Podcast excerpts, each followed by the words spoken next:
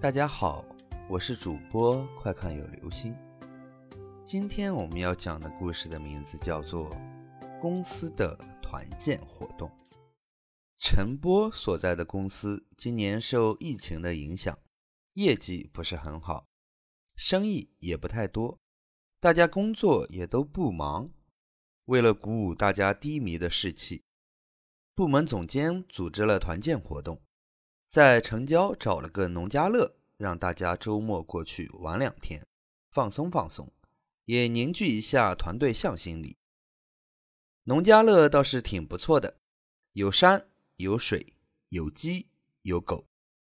第一天就在农家乐的院子里面度过了，大家钓钓鱼，吃吃烧烤，又安排了几个小游戏，既轻松又愉悦。但是总监还是想要能够在玩耍的过程中锻炼一下团队，安排了第二天上午去爬山。第二天一早，一行六人吃好早饭，就往不知名的小山爬去。上午的阳光正好，山里空气清新，叽叽喳喳的鸟叫非常悦耳。陈波和同事有说有笑，一路看看树，摘摘花，也没有登山的辛苦。不知不觉走了两个小时，翻过了好几个山头，也多亏了这里山路修得平整，岔路也不多，才不至于迷路。走了一上午，大家都累了，正想着吃点包里背着的食物垫垫肚子，陈波眼尖，指着前面喊道：“吃啥垃圾食品啊？前面路口不是有家小饭店吗？走，咱们去那儿吃，还能歇一会儿。”大家兴冲冲地跑到饭店门口，只见门口的招牌上写着“山里人家”。嗯，名字倒是挺应景，“大山边上的饭店”。总监点头说道。一行六人进了门，找了个大桌坐下。老板，把菜单拿过来。陈波喊道。一个女服务员端了碗筷和菜单过来，依次摆好。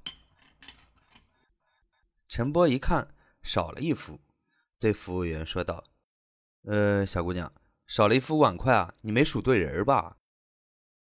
服务员愣了一下，又数了一遍人，连说着抱歉，又上了两副碗筷。陈波撇撇嘴，没说什么。同事们相视笑了笑。总监说：“正好当公筷用，疫情期间还是要注意卫生的嘛。”吃好饭，同事们都出了饭店。陈波去前台结账，边扫码边对老板说：“老板，你们这服务员数学课学的不好啊，上餐具不是少了就是多了的。”老板抬头疑惑的看着他：“你弄错了吧？我这么小的店哪有服务员啊？整个店就我一个人在忙活。”陈波心里颤了颤，环顾一下店面。确实没有发现刚才那个服务员，而且店里也没有其他客人，同事们都出去了，整个店里就自己和老板两个人。陈波心里发虚，颤颤抖抖的付好账，飞快的跑了出去，在门口跟同事说了跟饭店老板的对话。大家都纷纷说是有个服务员啊，呃，这荒郊野岭的小饭店。多像鬼故事里的场景啊！一个同事说：“这话一出，团队里的几个小姑娘都害怕了，催着赶紧回去。大家也不敢深究饭店的事情，半走半跑的回到了农家乐。一路上也没有欣赏风景的兴趣了。两个小时的路程，一个小时就走完了。刚回来，陈波就赶紧去找了农家乐的老板。老板。”往东走大概十公里，是不是有个叫山里人家的饭店？你知道那家店的情况吗？我们在那儿吃饭的时候遇到了一点奇怪的事情。老板惊讶地说：“山里人家？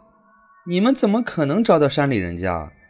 那家店两年前就出了场火灾，被烧没了，里面老板和服务员都被烧死了，房子也被扒掉了。”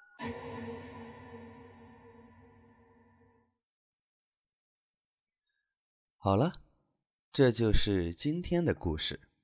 公司的团建活动，你们公司在举办团建活动的时候，有没有遇到什么奇怪的事情呢？